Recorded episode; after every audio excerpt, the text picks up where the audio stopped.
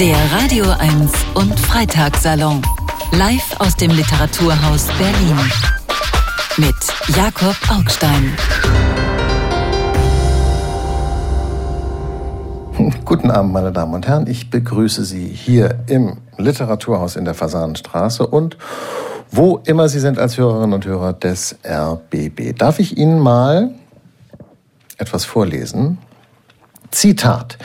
Wir sollten so klug und souverän sein, vermeintlich männliche Eigenschaften nicht ausschließlich negativ zu bewerten. Wir sollten damit rechnen, dass wer in krisenhaften Zeiten Verantwortung übernehmen will, leuchtende Ideale und eine gesunde Härte gut brauchen kann.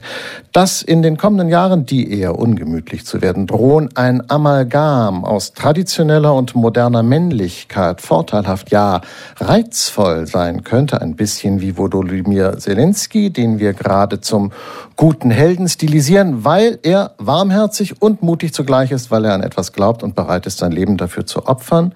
Zitat Ende. Das stand neulich. Ja, glücklicherweise nicht von mir. Nee, das hätte ich jetzt aber auch nicht erwartet. Das stand im Spiegel. Eine bedeutende Hamburger Wochenpublikation. Und ähm, vielleicht ist der Krieg in der Ukraine, als ich das gelesen habe, habe ich das gedacht, weniger überraschend als unsere Reaktion darauf. Denn in Wahrheit herrscht immer irgendwo Krieg auf der Welt und auch in Europa ist der Krieg nicht so ungewöhnlich geworden, wie wir das jetzt allenthalben lesen. In welchem Ausmaß aber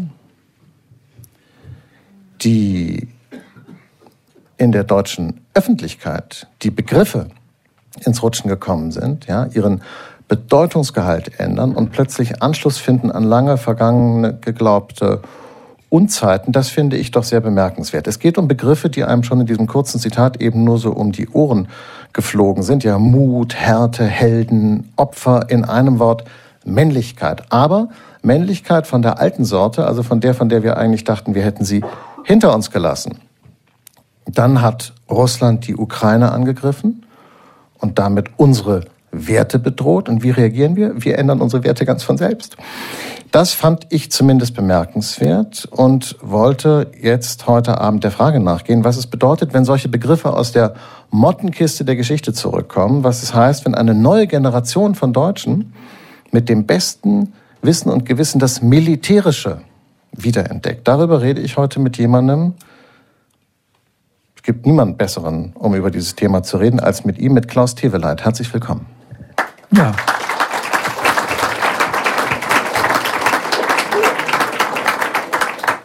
Vielen Dank für die Einladung. Sie sind, Klaus Teveleit, einer der einflussreichsten Denker der Gegenwart. Das äh, sagt sich ja nicht äh, mal einfach so dahin. Aber Sie haben mit Ihrer epochalen Dissertation über die Männerfantasien Mitte der 70er aus der Beschäftigung mit dem soldatischen Mann eine Wissenschaft gemacht. Sie haben Verfahren der Psychoanalyse für die Geschichtswissenschaft nutzbar gemacht. Sie haben die Begriffe und das Denken einer ganzen Generation geprägt und seither forschen und schreiben Sie an Ihrem sehr umfangreichen, voluminösen Work in Progress über Männergewalt, Frauenleiber, Kunstmythen und Machtmythen. Und ich freue mich sehr, dass Sie hier sind. Ist Ihnen das, was ich da eben vorgelesen habe, auch aufgefallen, dass Worte eine Renaissance erleben, die man lange nicht mehr hatte?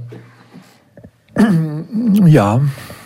Und äh, eins äh, dazu, was in diesem äh, Stückchen fehlte, was mich ganz besonders, ach, wie soll ich sagen, nicht nur geärgert, entsetzt, entsetzt hat. Das war in, in einem äh, Interview zwei, drei Monate nach, äh, nach dem russischen Überfall auf die Ukraine ein Interview mit äh, Joschka Fischer, der die Gelegenheit ergriff, äh, einmal im Hintergrund äh, sein, seine Haltung gegenüber also Belgrad-Angriff etc. zu verteidigen. Damit hat er ja nie aufgehört. Und da tauchte auf, als was von uns jetzt verlangt wäre, dass wir endlich erwachsen werden. Mhm. Und ich dachte sofort, also Stich ins Herz und Hirn, ne, der, der deutsche Weg des Erwachsenwerdens traditionell für Männer war Krieg. Ne, und das war ein klarer Kriegsaufruf, bevor die Diskussion mit den Waffenlieferungen richtig äh, losging, hatte er schon dieses Schild hingehängt, ne, aus seiner alten Position als Außenminister. Krieg führen, erwachsen werden, das machen wir jetzt.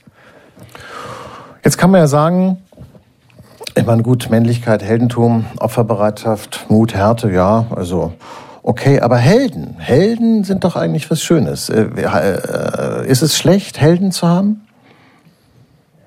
Ja, Held sein ist eine Form von Dummheit. Ist Zelensky ein Held?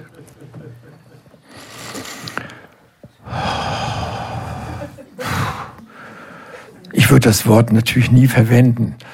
Und, und, ähm, es ist auch schwer, äh, den Menschen einfach nur an. Ich mag ihn nicht.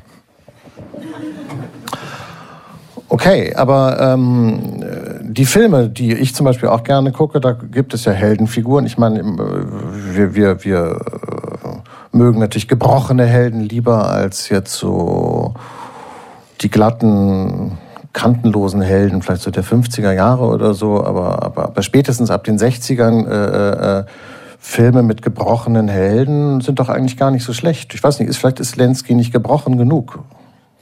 Nö, der ist bestimmt nicht gebrochen genug, jedenfalls wenn, dann zeigt das nicht. Aber die gebrochenen Helden, äh, also äh, das waren ja in meiner Jugendzeit in 42 geboren, ab 56 waren das Musiker, entweder Rock und äh, dann Jazzmusiker und vom den gebrochenen Helden wie Bogart oder so gab es natürlich im Kino, im Film Noir und anderen amerikanischen Produktionen äh, die ganze Zeit.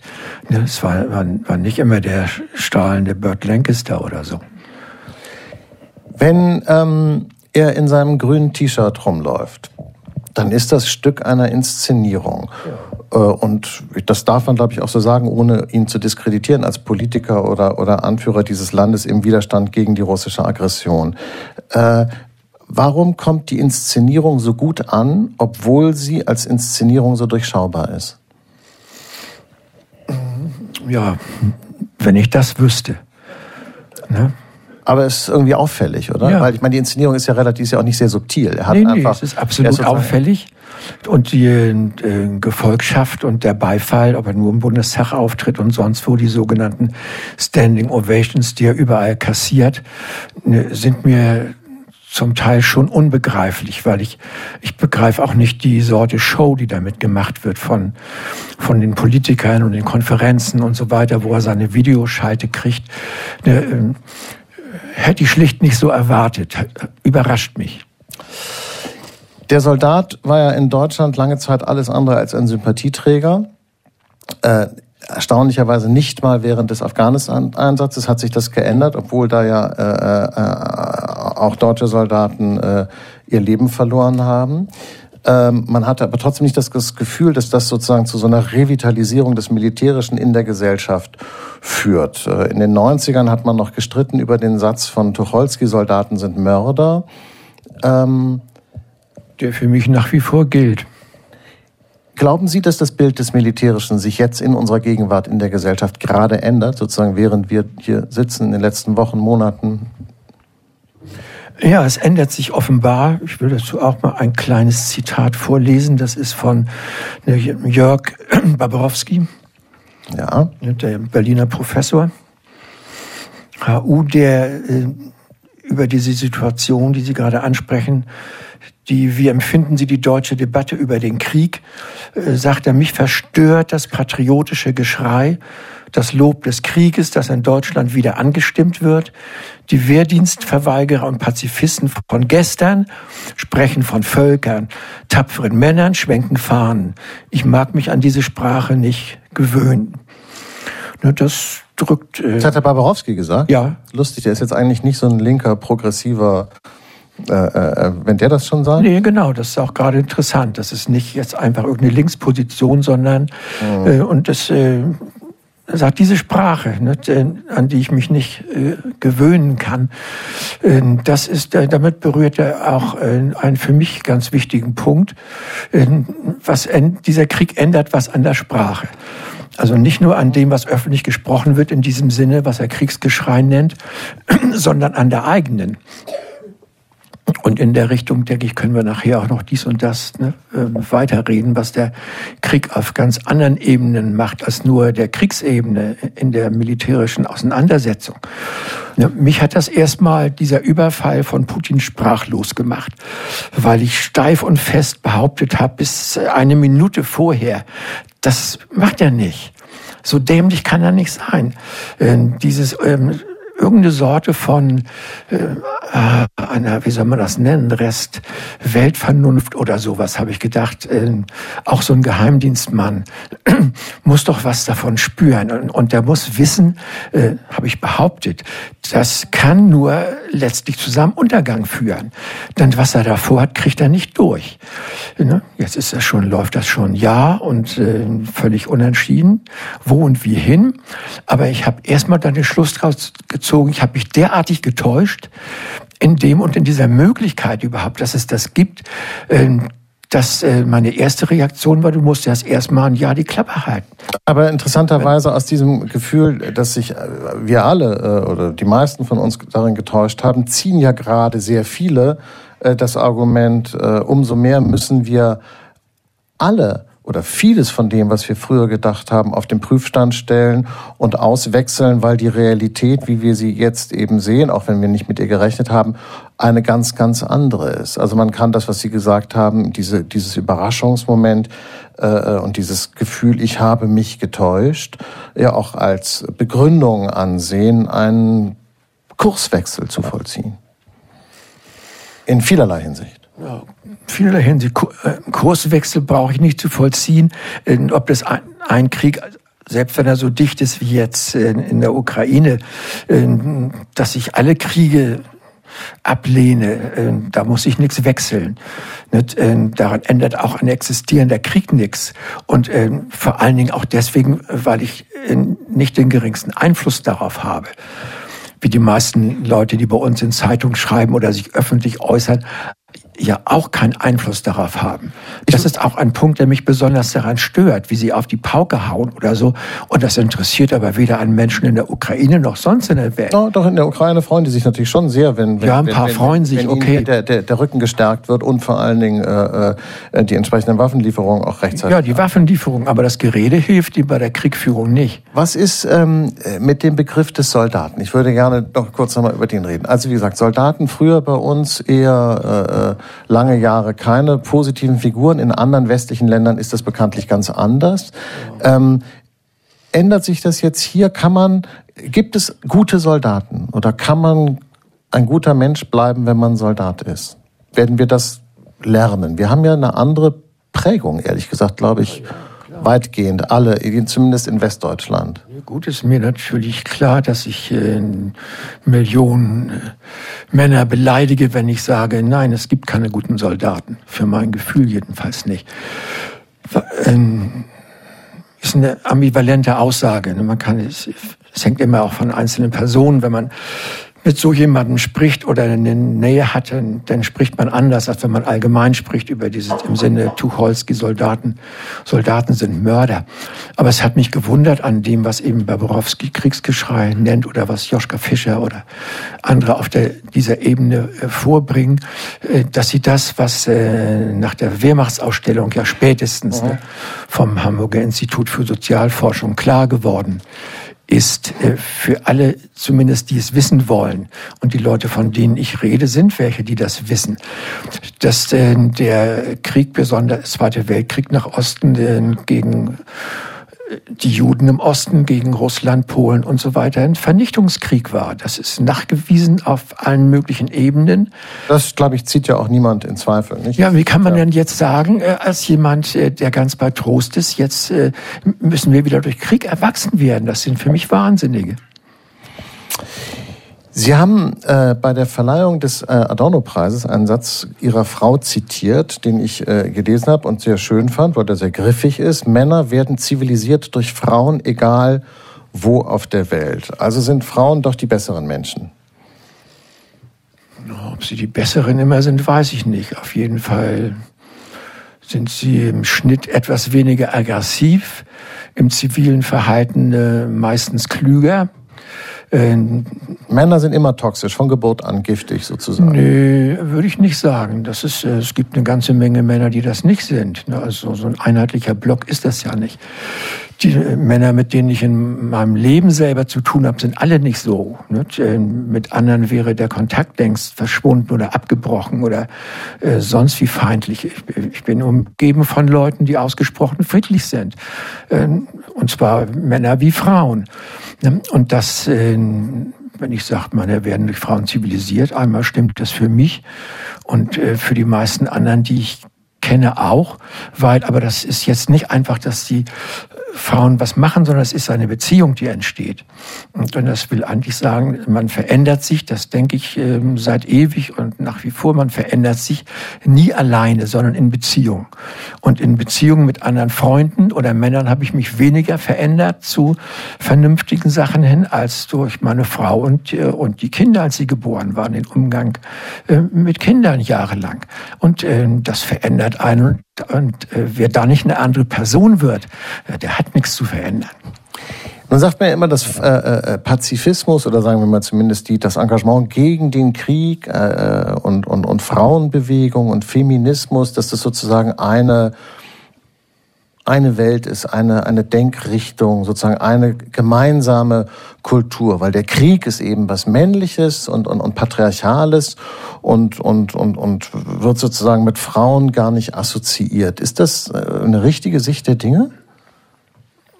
Das ist eine weitgehend richtige Sicht äh, der Dinge, die man natürlich angreifen kann, wie das ist wäre hier ein anderes Zitat von Herrn äh, Köpersbusch, ne, gerade ein paar Wochen her. Friedrich Köpersbusch, der, der genau. Journalist und äh, ja, Moderator genau. und Produzent. Der sagt, ne, dass äh, die Ernüchterung dann kam. Deutschland war noch nie an so vielen Kriegen beteiligt wie unter Merkel, Kramp-Karrenbauer, von der Leyen, Lamprecht, Baerbock. Die feministischste Partei ist derzeit auch die bellizistischste. Ne? Zum Trost und so weiter. Das kann man natürlich einerseits so sehen. Ne? Ministerinnen und Frauen in, äh, in Führungspositionen ähm, das ist ein Punkt, der öfter beklagt wird. Also wenn eine Frau Verteidigungs- oder Kriegsministerin wird, äh, ist dieses Amt, diese Position immer noch keine weibliche, auch wenn eine Frau die besetzt. Ne, und das haben wir ja gelernt, dass Frauen in Institutionen sich den Institutionen anpassen und deren Erfordernissen. Das kann man dann nicht mehr weiblich oder männlich einfach nennen, sondern das sind die sogenannten Sachzwänge dieser Institution. Frau Baerbock würde viele Sachen ganz anders sagen, wenn sie nicht Außenministerin wäre. Aber als Außenministerin spricht sie halt so. Aber der Punkt, dass Frauen. Das glaube ich übrigens nicht. Nee? Nee, das glaube ich nicht. Ich nee. glaube im Gegenteil. Ich glaube, dass Frau Baerbock das beste Gewissen der Welt hat, weil sie der Meinung ist, das sie hat über diese, Themen, über diese Themen sehr gründlich nachgedacht und lange sich beschäftigt und steht in einer Tradition einer Partei, die sozusagen mit dem Pazifismus innerlich sich befasst hat und dann ihn sozusagen abgeräumt hat. Ja. Und das heißt, weil das alles hinter ihr steht und weil äh, sie ein, eine ausgewiesene emanzipatorische Politikerin ist mit einem progressiven Programm, darf sie umso mehr immer schwerere Waffen liefern, wenn sie sich einmal dafür entschieden hat, weil bei ihr niemand ja. auf die Idee kommt, dass sie das irgendwie aus irgendwelchen finsteren, äh, schrägen äh, Motiven heraus macht. Und umso gefährlicher ist sie auch. Ja, würde ich auch teilen, aber, äh, Weil das aber wäre sie ist. nicht Außenministerin geworden, dann wäre das nicht in dieser Krassheit da. Ne, das ist Sprache der Institution und das werden jetzt Waffen, ist dann auch keine persönliche Entscheidung. Ich finde das aber interessant, weil, weil, weil wenn ich nämlich mich so umgucke in der Öffentlichkeit, ich sehe überhaupt keinen Geschlechterunterschied zwischen äh, Befürwortern oder, oder Gegnern von militärischer Unterstützung für die angegriffene Ukraine, sondern ich finde, das geht quer ja, durch alle Geschlechter hindurch. Das finde ich auch. Und äh, deshalb wäre sozusagen meine Frage, kann es nicht einfach sein, dass Männer und Frauen, äh, wenn man ihnen die Gelegenheit gibt, wirklich sozusagen die Sachen gleich äh, zu machen, also wenn sie befreit sind von ihren sozialen Rollen, dass sie sich dann vielleicht doch auch gar nicht unterscheiden? Vielleicht sind nee, Frauen genau solche Arschgeigen wie Männer, wenn man ihnen die Möglichkeit dazu gibt? Ja, einige. Aber die Möglichkeit, äh, es fehlen ja ganz viele. Ne, wir sprechen ja jetzt auf der Ebene von Erklärungen, äh, Traktaten, Beschlüssen und so weiter und so weiter. Und das sind ja Reden. Auf der Ebene dieser Reden unterscheiden sich Männer und Frauen, glaube ich, relativ wenig, vielleicht man wegen auch gar nicht. Aber auf der Ebene dessen, was Krieg ist, ne, was äh, der sogenannte Graben- oder Städtekampf oder sonst was ist, ist natürlich der Unterschied nach wie vor total. Natürlich kämpfen fast nur Männer in der Ukraine und auf allen anderen Kriegen in der Welt, die wir haben, auch. Ne, der islamische Staat mit seinen äh, Mordgeschichten und so weiter hat Frauen zum Beispiel nicht beteiligt, die, äh, und zwar mit Absicht. Ne, äh, das ist eine Sache, die mir relativ spät aufgegangen ist in, in meinem Leben, die ich, als ich Männerfantasien geschrieben habe, äh, noch nicht im Kopf hatte, dass Frauen auch deswegen, ich habe ja in den Männerfantasien das Morden der Männer der Freikorpsleute, der SS und so weiter als Lustmorde beschrieben. Die haben Spaß am Töten, wie der islamische Staat, auch wenn er Köpfe abschnitt. Und äh, diese Männer, die das machen, die, äh, für die das die eine Sorte Liebesbeziehung ersetzt, dieses Töten, die wollen nicht, dass Frauen dabei sind. Die wollen nicht, dass ihre Schwestern das sehen, wie sie da rummurksen und Schwangeren die Bäuche aufschlitzen. Sie wollen nach Hause kommen und von denen versorgt oder sonst was oder sexuell behandelt werden, aber nicht Teil der Kampfhandlung. Und das ist bis heute so, dass in solchen metzelnden Mordhandlungen Frauen nach wie vor eine 0,005 Prozent oder sowas ausmachen. Auf also der Ebene sind Frauen nicht aggressiv. Einmal, weil sie nicht dürfen und sie haben es gelernt, dass sie es nicht wollen. Also ich denke dann immer äh, äh, an Lindy England, die den Namen ja, kennen klar. Sie vielleicht noch, die ja, US-Armee-Angehörige, die in Abu Ghraib äh, äh, gefoltert hat äh, als Frau, die dann nachher äh, vor Gericht gesagt hat, ja, es war aber ihr Mann, der sie dazu verleitet hat. Naja. Die Kollegen. Ja, aber es ist, ich hatte da eher das Gefühl, das bestätigt sozusagen meine These. Wie gesagt, wenn man Frauen die Möglichkeit gibt und sie in diese Position bringt und sie lässt, also wenn man sie ja. sozusagen befreit von den sozialen Bindungen äh, äh, und, und die sie einschränken und kleiner machen als die Männer, dann sind sie genauso sadistisch. Ja, kommt vor, aber die Zahl ist dann schon entscheidend. Das sind ein paar. Wenn Anna-Lena Baerbock jetzt feministische Außenpolitik machen möchte, finden Sie das gut? Was stellen Sie sich darunter vor? Nix. Ich kann mir nicht vorstellen, was feministische Außenpolitik äh, ne, naja, sein soll. Das kann man innerhalb einer Partei kann man das machen mit äh, Quotenregelungen, Ämterverteilung, was weiß ich. Aber international soll man jetzt äh, äh, den Iranern sagen, wir kann, können nicht mit euch reden, weil ihr keine Frauen in der äh, Regierung habt, äh, etc. Ihr wird ja vorgeworfen, sie kümmert sich um die iranischen Frauen ne, zu wenig und äh wo ich mich dazu frage, was könnte sie denn tatsächlich tun? Ne? Was denen tatsächlich hilft in ihrem Nicht-Kopftuch tragen und auf der Straße, wenn sie Sanktionen gegen Khomeini und Leute erlässt, hilft denen das? Ähm, das ist, ist eine Iran Formel, mit der ich schlicht nichts anfangen kann. Weil der Iran ist ja sowieso schon ein Feindstaat, der, der, der mit Sanktionen belegt wird. Aber es gibt natürlich andere Länder, mit denen wir sehr gute und auch immer, immer äh, bessere Beziehungen haben, wie Katar, von denen wir das äh, Gas jetzt bekommen, oder Saudi-Arabien, mit denen wir ja Sicherheitspartnerschaften haben. Da könnte man sich das natürlich schon vorstellen. Ja, oder China, äh, wo die Wirtschaftsinteressen natürlich sehr groß sind.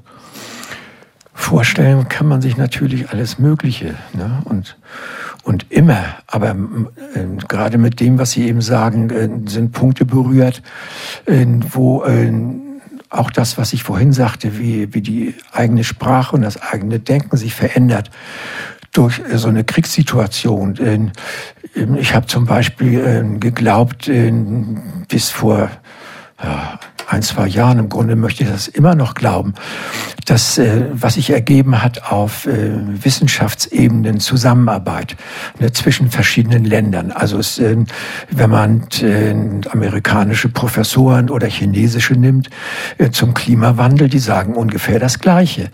Ne? Die Politiker tun das merkwürdigerweise nicht. Ne? Was äh, für mich eine Art von Hoffnung war, das müsste sich daraus ergeben, weil manche Sachen äh, so klar sind, äh, dass da Kooperationen daraus entstehen müssen und nicht Konkurrenzen. Ne? Wie kriegt man, sei es die CO2-Geschichte und andere, in den Griff, wenn es nicht große internationale Zusammenarbeit gibt. Und warum machen die das nicht? Das ist auch, auch was, was mich manchmal auch teils sprachlos macht, weil ich das nicht kapiere. Ich denke, wo bleibt die Restvernunft dieser Leute, dass die anfangen, sei es ethnische Geschichten, so im Inneren unterdrücken, Grenzstreitigkeiten, all dieses Zeug, an denen äh, Kriege oder Teilkriege hängen. Wieso kommen die nicht davon weg, zu so Punkten hin, Leute, wenn wir, man muss gar nicht so groß sprechen, die Erde retten, das ist ja eine ironische Formel, die Welt retten, aber bestimmte Sachen, die gefährlich sind und die alle mehr oder weniger einsehen, in Griff zu kriegen. Auch äh, bei uns die Ankündigung mehr erneuerbare Energien und Kretschmann will 100 äh, Windkraftwerke oder 200, fast nichts hat er gebaut bis jetzt. Warum machen die das nicht? Warum kriegen die das nicht hin? Warum gibt es diese blöden, äh, auch innerländischen Streitigkeiten Streitigkeiten zwischen den einzelnen Parteien in solchen Punkten, wo die Vernunft in Anführungszeichen, an die ich langsam auch nicht mehr glaube, ah, dazu führen müsste, dass die kooperieren. Ah, das ist interessant, das ist aber total unpolitisch, was Sie gerade gesagt haben. Also das heißt, also Sie glauben nicht an Politik. Nee. Ah. Das ist auch eine interessante These. Sie hören immer noch äh, äh, live auf Radio 1 den Freitagssalon aus dem Literaturhaus in Berlin. Zu Gast ist Klaus Teveleit. Und lassen Sie uns kurz mal über hart und weich reden. Äh, äh, viele Journalisten und Politiker sagen ja immer, Putin halte uns für Weicheier oder, oder weich äh, und, und deshalb müsse man ihm Härte zeigen. Und es klingt so ein bisschen so, als, äh, als bekämen wir keinen mehr hoch und brauchen jetzt so Rheinmetall-Viagra, um irgendwie so in dem Potenzwettstreit mit Putin zu zeigen, wir haben auch ein ganz hartes Kanonenrohr, ja, ja. was länger ist als deins und so. Und auch, auch das ist, ähm, ist ja ein verblüffender Wendung in der deutschen Öffentlichkeit, dass das die Leute gar nicht merken. Frau Strack-Zimmermann, die, die Flakhelferin der FDP, die dann immer sagt, Putin hält ja. uns für Weicheier. Und man ja. sagt, ja, äh, ja. okay, wollen wir Cojones ja. aus Stahl brauchen wir jetzt? Oder ja. Ja, Weicheier und warmen Dusche. Haben wir alles längst gehabt, die 70er, 80er. Aber wie kann das sein, dass die Leute nicht merken, was für ein in welchen Wahnsinn sie sich verbal begeben. Und, ja. und wenn die Worte entgleisen, ehrlich gesagt, entgleisen meistens auch die Gedanken, denn das hängt schon miteinander zusammen. Ja.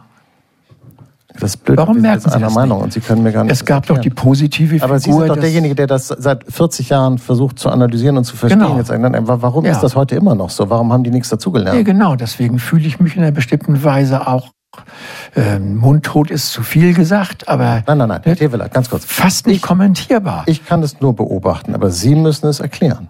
Nee. Was ich nicht erklären kann, kann ich nicht erklären. Hm. Ja, und das äh, der sogenannte Softie in den 70ern, 80ern war ja eine positive Figur. Ne? Und die äh, selbst Fußballtrainer bis hin äh, Jogi Löw und sonst wo verteidigten die Warmduscher. Ne? Und unter den Frauensportlerinnen sind lesbische Verhältnisse inzwischen möglich, erlaubt und alles das. Meist, vieles davon ist einfach weg. Und das ist ein Punkt, wo, also das eine, was man ja, lernt, äh, relativ schnell, dass jene Generation Junge ne, erstmal dazu neigt, äh, alles Mögliche wieder zu entdecken, was schon mal da war und das ist auch, glaube ich, nötig. Ne? Aber wir können uns doch nicht einerseits lustig machen über Putin und sein Männerbild und er auf dem nackten Oberkörper auf so einem sibirischen Tiger irgendwie praktisch mit äh, dem Messer zwischen den Zähnen. Ja. Das machen wir uns lustig drüber. Ja. Und gleichzeitig sagen wir, wir müssen aber genauso werden wie er. Wir müssen auch jetzt richtig hart werden und auch bei Kälte auch mal nackt raus und so. Und ich glaube nicht, dass das jemand wirklich sagt. Doch, doch, doch, er sagt das. Die am Schreibtisch Ulf möchte ich mal sehen, wenn, es, wenn sie in, in Ulf Poschardt sagt äh, das, was, Poschardt, das okay. was sie nicht glauben, was einer sagt, sagt Ulf Poschardt, der Chefredakteur der Welt, ja, auch eine große deutsche Tageszeitung und nicht mehr so groß wie früher, aber immerhin gibt es sie noch aus dem Springer Verlag. Äh, Deutschland sei in den Nachkriegsjahren unter dem Schutz der NATO schwach geworden. Und jetzt kommt das Feiern eines luschigen, passiv-aggressiven Wohlstandszersetzungsaktivismus sowie das verlogene und verlorene Menschenbild, wie es auf evangelischen Kirchentagen und in der zeitgenössischen Kultur so verbreitet wird, sei für jemanden wie Putin ein Frühstück. Wir müssen wehrhaft sein.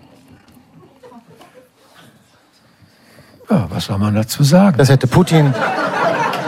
Ich finde, das hätte Putin nicht besser sagen können, so würde ich sagen. Ja, eben. Was soll man dazu sagen? Ich kenne den Poschardt sogar. Ich Vor 20 ihn auch, Jahren fand ich den sogar ganz okay. Ich weiß nicht, warum der so ein Knallkopf geworden ist. Vom zu vielen äh, Rennautofahren, oder? Nee, where you stand is where you sit. Er muss ja immer 200 äh, Tempo unterm Arsch haben, wenn er sich durchs Land bewegt. Nein, nein, Spaß mal beiseite. Äh, oder langweilen die sich einfach alle so wahnsinnig? Kann es sein, dass viele Leute den, den, sein, den ja. Überdruss an der Moderne haben und sagen, äh, äh, die Probleme, die wir hier inzwischen haben, sind so langweilig geworden. Es geht nur noch darum, ob wir in irgendeiner alten Donald Duck-Ausgabe das N-Wort finden und darüber müssen wir uns jetzt streiten und ob die Friedrichstraße eine Fahrradzone wird oder nicht. Daran äh, machen sich sozusagen Berliner Wahlentscheidungen fest. Und hier geht es mal wieder richtig um was. Ist es einfach so eine Art blasierte Langeweile einer urbanen Schicht, die sich freut, dass es endlich mal wieder richtig zur Sache geht. Ja, Langeweile kann sein. Ja, obwohl die meisten Leute ja ganz gut im, im Feiern sind und das ganz gerne machen und auch damit ganz gut klargekommen sind die ganze Zeit. Warum man das jetzt würde wirklich unterscheiden Gerede. Das meiste davon ist Gerede. Keiner von denen würde mit einem nackten Oberkörper in irgendeinen kalten russischen Fluss springen, wie Putin das macht. Ne? Das glaube ich einfach nicht. Das ist Gequatsche. Ja, warum die Leute, die auch immer äh, Waffenlieferungen fordern und noch mehr Waffen und noch größere Waffen und so, äh, äh, da, da denke ich manchmal, ähm, es ist auch ganz schön krass, das so zu fordern, wenn man selber die gar nicht einsetzen muss. Also warum gehen dann so Leute wie Sascha Lobo nicht selber kämpfen? Das verstehe ich dann immer ja, nicht. Oder genau. ist es unfair, das zu sagen? Ist überhaupt nicht unfair. Hm. Sollen sie doch. Ne? Das ist, würde ich denen sagen. Geht doch dahin, los, schmeiß dich in den Graben und bekämpf die von Putin losgejagten jungen Russen. Das tut keiner von denen. Wenn wir aber, wenn Leute sagen, Putin verachtet uns, das dafür, dass wir schwach sind. Dafür, dass wir schwach sind. Ja, aber das sagen aber diese Leute. Und der verachtet uns dafür, dass wir schwach sind. Und wenn wir dem widerstehen wollen, müssen wir stark sein wie er.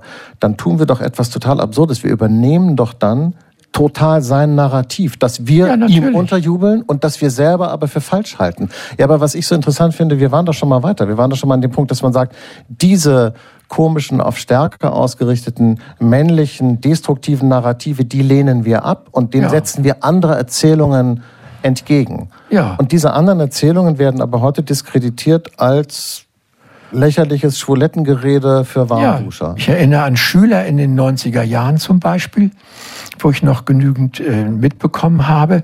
Da war eine Redewendung, wenn man jemanden lächerlich machen wollte, sagten sie, du bist der volle Held. Ne? Das hieß ein Total-Arschloch. Ne? Ja. Und jetzt 25 Jahre später soll der Held was sein. Und die heute Jungen, glaube ich, reden auch gar nicht so. Heute sagt man, du bist ein Opfer. Das für mich das, ja, das Opfer, äh, Schulhofsopfer und so weiter. Aber dass die Alten das tun, dass Leute beinahe meiner Generation oder zehn Jahre jünger so reden, das, äh, keine Erklärung dafür. Auch die Intellektuellen sind nicht immun gegen diese Sachen. Nicht? Es gibt einen, einen, den, einen Chef eines äh, deutschen Schriftstellerverbandes, äh, der in Berlin ansässig ist, äh, der auf einer Podiumsdiskussion gesagt hat, äh, Flugverbotszone jetzt sofort, ja. was gleichbedeutend ist mit der militärischen Verwicklung sozusagen der NATO genau. in diesen Krieg. Genau. Und das hat seinem Ansehen nicht geschadet. Die Leute finden ihn toll. Und, Bei mir schon. Und äh, ja, aber ich finde, wir sollten ein bisschen jetzt mal aufhören, uns gegenseitig immer, das muss, wir müssen den Schritt weiterkommen, zu versuchen zu verstehen, wie das sein kann, dass auch Intellektuelle so reden.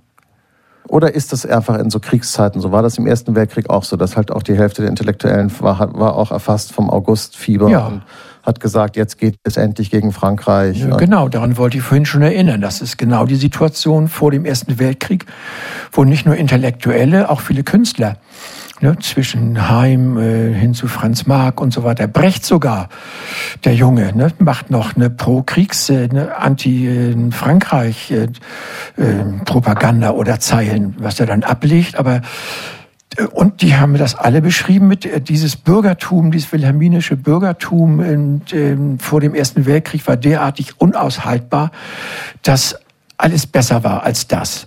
Und ja, was machten ein Männerkopf, der gegen die Wand läuft oder so. Die suchten Explosionen. Ja, davon wurden sie gut kuriert. ne, bis 1917 mit den Kriegsirren. Das war dann nach dem Ersten Weltkrieg überwiegend weg.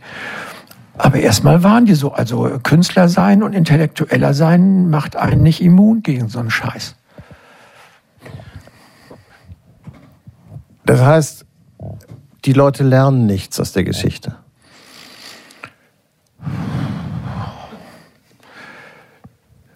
Die Leute, ne? das ist ja der Punkt. Ne? Was sind die Leute? Ne?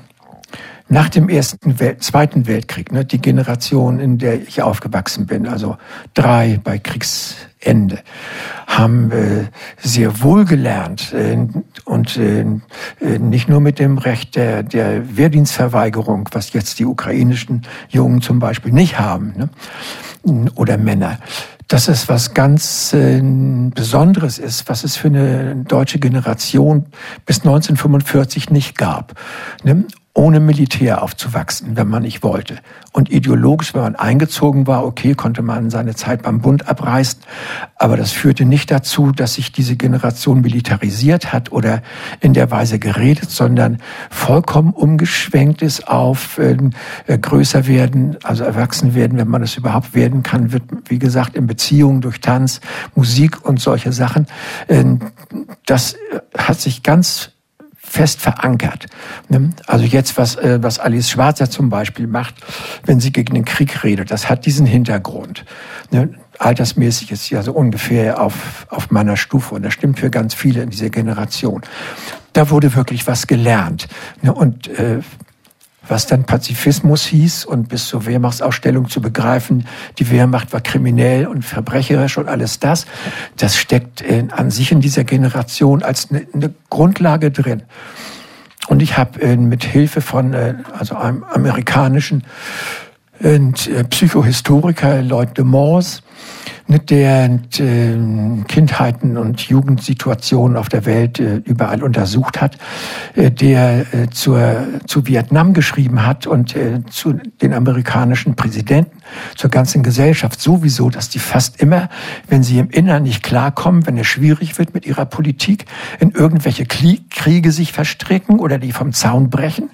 Und besonders Vietnam sagt, dass, es, dass sie da nicht rausgegangen sind. Das liegt nicht daran, daran, ähm, dass sie dachten, sie können diesen Krieg gewinnen, sondern er sagt, und das ist äh, sozusagen der, der umgedrehte Ödipus, er sagt, die alte Gesellschaft, die Alten der Gesellschaft verfolgen die Jungen, die eigenen im Krieg, wenn sie die Möglichkeit haben. Die Amerikaner wollten zu der Zeit, dass dieser ganze Hippie-Scheiß und diese Leute, dass sie in Vietnam abgemurkst werden. Das passiert jetzt der ukrainischen Jugend zum Teil. Ne? Wir erfahren davon ja so gut wie nichts. Vom Krieg selber erfahren wir gar nichts. Ne? Wir kriegen nur Bilder von Zerstörung, Häusern etc. Ne? Äh, nicht etwa ein Schlachtenbild oder wo nachher die Amerikaner aus dem Krieg in Vietnam aussteigen mussten, weil es diese Bilder gab. Im Fernsehen Leute gesagt haben, das nicht, das machen wir nicht mit. Nein, das ne? ist, wir kriegen eine Inszenierung ja, äh, äh weit weg und, und, und die Medien reproduzieren die Inszenierung so, wie sie sie bekommen. Ich möchte aber trotzdem mal, weil wir angefangen haben mit den Begriffen. Sie haben äh, gesagt, Joschka Fischer, der sagt, wir werden erwachsen.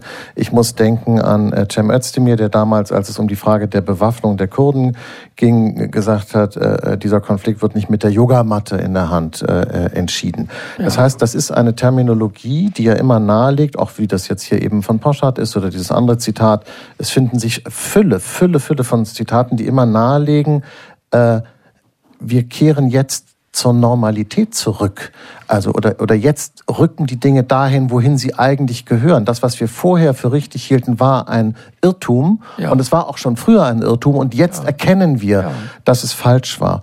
Und das finde ich so dramatisch verheerend, weil vollkommen unabhängig von der Frage, ob man die Waffenlieferung richtig oder falsch findet, völlig unabhängig davon, ob man glaubt, dass das was bringt oder nicht, ist die Art und Weise, wie wir darüber sprechen. Und das ja. möchte ich jetzt ganz kurz hier nochmal betonen, auch vielleicht für Zuhörerinnen und Zuhörer draußen, die denken, auf welchem komischen Putin-Verstehergleis sind wir hier. Das wäre ein großes Missverständnis. Nein, hier geht es darum. Der Mensch ist ein furchtbarer Verbrecher. Es geht darum, dass hier gesagt, dass so in dieser Terminologie sich ein merkwürdiges ein merkwürdiges Weltbild äußert, so als sei das ein erstrebenswerter Normalfall in Härte, gerüstet, seinem Feind gegenüberzustehen und ihn mit der Gewalt des Armes und der Waffen sozusagen niederzustrecken. Also eigentlich so Ernst Jünger mäßig äh, praktisch so. Und das finde ich echt schräg im Jahr 2023 und ähm, äh, das macht mich sprachlos. Ja, ja.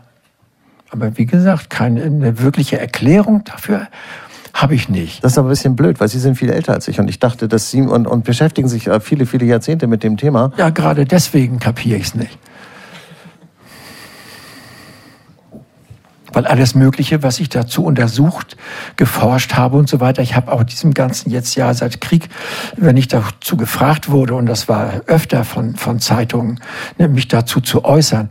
Ich habe immer gesagt, äh, ich habe untersucht, äh, männliche Gewalt ne, und warum bestimmte Leute eine Lust daran haben und was das für Körper sind. Was ist ein fragmentierter Körper?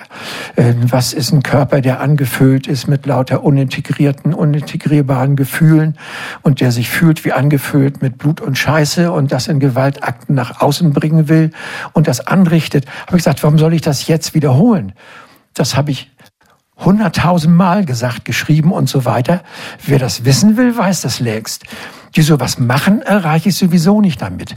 Und jetzt, während tatsächlich gemetzelt wird in der Ukraine in Gräben, mich hinzustellen und sagen, das ist genau wie bei den SS-Leuten da und da oder bei den Killern und die Blutszenen jetzt äh, aufzurollen und zu beschreiben, das hätte ich als völlig unangemessen empfunden. Ähm, das muss ich nicht erzählen. Jeder, der das wissen will, weiß das, was toxische Männlichkeit ist, männliche Gewaltausübung, Mordlust, die das wissen wollen, wissen das. Stopp, aber die Leute denken, und das ist vielleicht eben doch der Punkt, wo Sie dann mit Ihrem Wissen reinkommen, die Leute glauben aber dadurch, dass die Ukraine äh, äh, sich rechtmäßig verteidigt und weil äh, äh, die Russen eindeutig den, den Rechtsbruch und, und den Friedensbruch begangen haben, gelten alle diese Beobachtungen für die ukrainischen Soldaten nicht. Und weil die Ukraine im Recht ist, müssen wir sie mit Waffen unterstützen. Und deshalb gilt die Verantwortung für das, was Sie da eben so beschrieben haben, für uns auch nicht. Wir sind sozusagen ausgenommen davon, weil wir die Guten sind. Und für die Guten gilt das alles nicht. Und ich glaube, da wäre Ihr Punkt, in dieser Debatte zu sagen, Leute, sobald der Krieg angefangen hat, gibt es keine Guten und keine Bösen nee, genau. mehr. Ne? Aber das ist auch ein bekannter Satz. Krieg hat letztlich auf, meistens weder auf der einen noch auf der anderen Seite Sieger. Auch keine Helden. Und die da alle abgekratzt sind und äh, verbuddelt, die werden vergessen, Held oder nicht Held oder Orden äh, oder nicht Orden. Also ein relativ leichter Weg wäre noch zu sagen, äh, was habt ihr für ein Interesse dran? Ne? Und äh, also jetzt auch dieser Punkt mit Verhandlungen. Putin will nicht verhandeln. Der Punkt ist klar. Man kann nicht verhandeln mit jemandem, der nicht will. Aber das ist ein, ganz anderer Gedanke, der mir viel näher liegt da, äh, den Leuten nicht kommt. Ne, was macht, äh, wenn jetzt äh, 60 Prozent äh, der Ukraine, ein General hier in meinen Zeitungsausschnitten, ein ukrainischer wird, wird zitiert, wenn er drei Wünsche hätte. Was würde er sagen? Und nach einiger Überlegung sagt er, eine Siegesparade auf dem Roten Platz und sagt, und das dreimal. Das sind meine drei Wünsche. Ne? Das ist der absolute Wahnsinn. Denkt, die ukrainischen Soldaten werden in Moskau einmarschieren, einmarschieren und Siegesfeier auf dem, auf dem Roten Platz halten. Was ist das für ein... Äh, und wo überhaupt nicht daran gedacht wird, was macht das mit dem Land? Das ist Wenn das jetzt angeblich denken, auch 60 Prozent der Frauen der ukrainischen angeblich sagen bei Befragungen. Dieser Krieg macht doch das, die, die verschiebt das ganze zivile Leben. Wenn wir jetzt sogenannte Helden haben und die gewinnen diese und jene Schlacht und Männer sich durchsetzen und wie, die machen doch alles, was wir auf der Ebene haben, äh, Abschaffung des binären Denkens, anderer Umgang mit der Geschlechtlichkeit, anderer Umgang zwischen Männern, Frauen, die Kindersituation. Das wird doch alles total verschärft durch diese Kriegsgräuel. Das zerstört doch äh, die ganze Friedensgesellschaft, auch wenn der Krieg irgendwann aufhört. Und das ist dann nicht weg. Und, äh, meiner Meinung nach müsste man darüber nachdenken, statt blind zu sagen, verhandeln oder so. Man, äh, aber das ist eine ausweglose Situation. Aber das liegt daran. Das Ukraine, Entschuldigung noch, das Recht haben, sich zu verteidigen. Ähm, das würde ich das kann ich nicht in Abrede stellen. Das wäre äh, peinlich dumm, dass es Leute können sich auch so oder so entscheiden. Aber dass mit dieser Sorte Entschiedenheit, was unterstützt werden muss, was man selber nicht mag und was auch bei uns, da kann man jetzt vielleicht gucken, wer hat bei uns Interesse dran, das binäre Denken zu behindern. Ne, wir sind ja in, in der Auflösung gerade in der Gesellschaft, bei uns technologische Gesellschaften, sehr stark technologische, überall auf der Welt weil so, so viele Verhaltensmöglichkeiten entwickelt worden sind in der Gesellschaft, die von den alten Gegenüberstellungen Mann, Frau und Vorgesetzter und so weiter gefolgt abweichen. Wir haben eine völlig andere hierarchisch, hierarchische Struktur, die sich entwickelt in der Gesellschaft. Das wird durch so eine Stellungnahme jetzt für Krieg mit Mal kaputt gemacht. Also wenn die Leute nach Waffen schreien, höre ich in erster Linie, sie machen innergesellschaftliche Freiheiten bei uns kaputt. Jedenfalls sind sie auf dem Weg. Und äh, gut, darüber lohnt es sich, glaube ich, zu reden. Aber das ist ein sehr interessanter Punkt, der, glaube ich, deshalb nicht gemacht wird, von auch in den Medien praktisch dieser Gedanke, den Sie eben geäußert haben. Ich habe ihn jedenfalls nicht gelesen. Nee, kommt nicht vor. Sagen wir mal so, ich habe es zumindest nicht gesehen. Ja. Liegt daran, dass die Leute glauben, weil der Krieg von unserer, also auch von der ukrainischen, wir sind ja sozusagen die ukrainische Seite, berechtigt ist, ist er auch beherrschbar und wird uns nicht infizieren. Also wir bleiben frei von den schlechten äh, Auswirkungen des Krieges, weil wir eben auf der guten Seite sind. Das ist sozusagen so eine Art Im Im Immunthese. Ja, die gute Seite. Ne? Aber dieses Beispiel mit der Yogamatte ja. von Cemir, ja. das war ja. Ne, was ist jetzt an der Yogamatte? Das war das Zivile, das äh, abgelegt werden muss und es, und und es ist eine Sorte von, es soll ja eine Sorte von Witz sein. Ne, von, nicht nur Sprachwitz, sondern irgendeine. Eine das ist der gleiche Witz wie, wie, wie Poschardt, wenn er sagt, es wird nicht, der Krieg wird nicht am Tamponbehälter einer Männertoilette entschieden. Genau. Äh, äh, ähm, äh, dass unsere Gesellschaft als verweichlicht und schwach dargestellt wird. Wie gesagt, also ja, wie Putin sie ja auch. Autorin findet. Dominik Johnson, Johnson in der Taz macht dauernd seine Sprachwitze drüber. Und, äh, beim Beschluss, dass äh, London ne, äh, Panzer liefern will, ne, als erste, ne, macht er eine Überschrift so groß, Liebesgrüße aus London. Ne? James Bond. Ne? Ja, ich kenne die Anspielung, habe ich verstanden. Ja, ja. ja. Und Aber ich finde es jetzt gar nicht so lustig, deshalb habe ich jetzt Nein, nicht oder äh, äh, Brasilien äh, verhindert deutsche Gepardenfütterung. Ne? Sowas, ne? Was ist das für eine Sorte Witz? Ne? Ja, das Auswärtige Amt hat irgendwie was gesagt, wir füttern die Leoparden oder, oder und, und, und, und Munition. sagen wir free, ne? free the leopard. Ja. Le, Le, leopard ist das das? Ne? Leopard, ja. Leopard, Leopard. Bundeskanzler, Bundespanzler. Auch eine Taz-Schlagzeile. Ne? Ja, ich finde jetzt, ich würde jetzt gar nicht so viel Taz-Schlagzeilen zitieren, weil die Taz ist ja eigentlich komplett auf dieser Linie. Also die nicht komplett, ja aber weitgehend. Weitgehend. Sie haben da so einen ganzen Ordner. Nur diese Sorte Witz. Ne? Was ist das für eine Sorte Witz, Bundespanzler zu sagen, nachdem Sie erst schon mal zögert, zögert, zögert und mit Maßer Bundespanzler.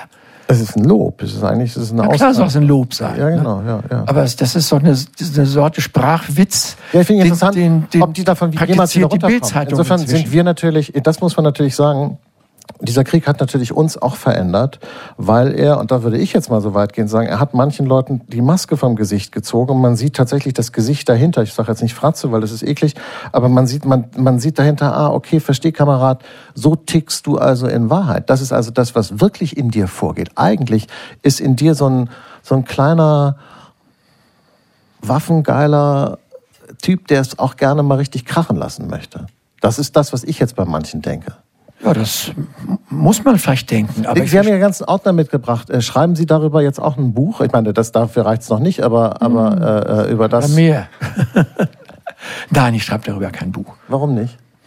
Weil ich mit was ganz anderem beschäftigt bin im Kopf. Ne? Und ich lasse mich doch nicht von jedem scheiß Krieg auf der Welt von dem abbringen, was ich eigentlich machen will. Womit sind Sie denn beschäftigt? Ich bin immer mit. Äh, Literaturen beschäftigt, mit Kunst beschäftigt, mit Musik beschäftigt, mit Film beschäftigt und mit äh, merkwürdigen Sachen in der Geschichte. Also in den nächsten Wochen erscheint von mir ein Buch, das heißt äh, A, E, I, O, U. die Erfindung des Vokalalphabets auf See, die Entwicklung des Unbewussten und der Blues. So, kann man rätseln, was da drin stehen wird. Ist das ein Buch oder waren es zwei Bücher? Ein Buch. Ein Buch. Ein Ah, ja. Buch. 280 Seiten bei Mattes und Sass. Das ist aber gar nicht so viel für, Sie, für Ihre Verhältnisse. Das, ist ja, Nein, das ist für meine Verhältnisse weniger. das haben Sie am Seiten. Nachmittag geschrieben. Was haben Sie den Rest des Tages gemacht? Naja, es liegen noch viele Sachen da, die noch nicht fertig sind. Ich habe auch im Hinterkopf, nicht nur im Hinterkopf, ich bin dabei, auch äh, in die entsprechende Literatur weiter zu versammeln, äh, die, den Band 3 von Buch der Könige zu schreiben. Das ist Freud. Ja. Und, äh, und äh, es hat noch niemand tatsächlich äh, gemacht oder ist dem so weit nachgegangen, wie es notwendig wäre, dass Freud in, äh, von frühem Wissenschaftlerleben an und das äh, fängt nicht an mit den Briefen an seine Braut, ne? vier Jahre getrennt, äh, Wien und Wandsberg, Hamburg die jetzt voll erscheinen mit ihren, mit ihren Antworten. Das sind fünf solche Bände.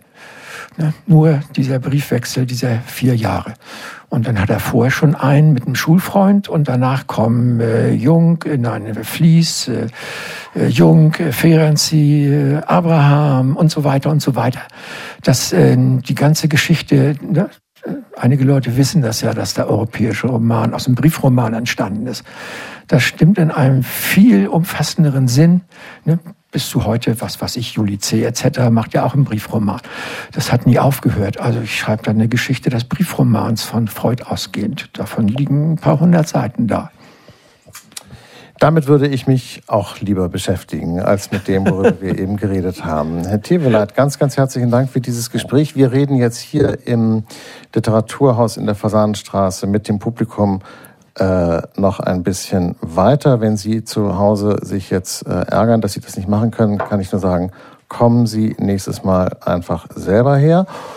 Und äh, beim nächsten Mal rede ich hier mit äh, ganz was anderes. Diandra Donnecker, äh, die Chefin des äh, Auktionshauses Griesebach. Da reden wir über Frauen, Kunst und Geld. Und vielleicht ist es doch gar nicht so ganz anders als das, worüber wir jetzt hier gesprochen haben. Ganz, ganz herzlichen Dank, Herr Teveleit. Danke, tschüss. Ja, ich danke auch sehr.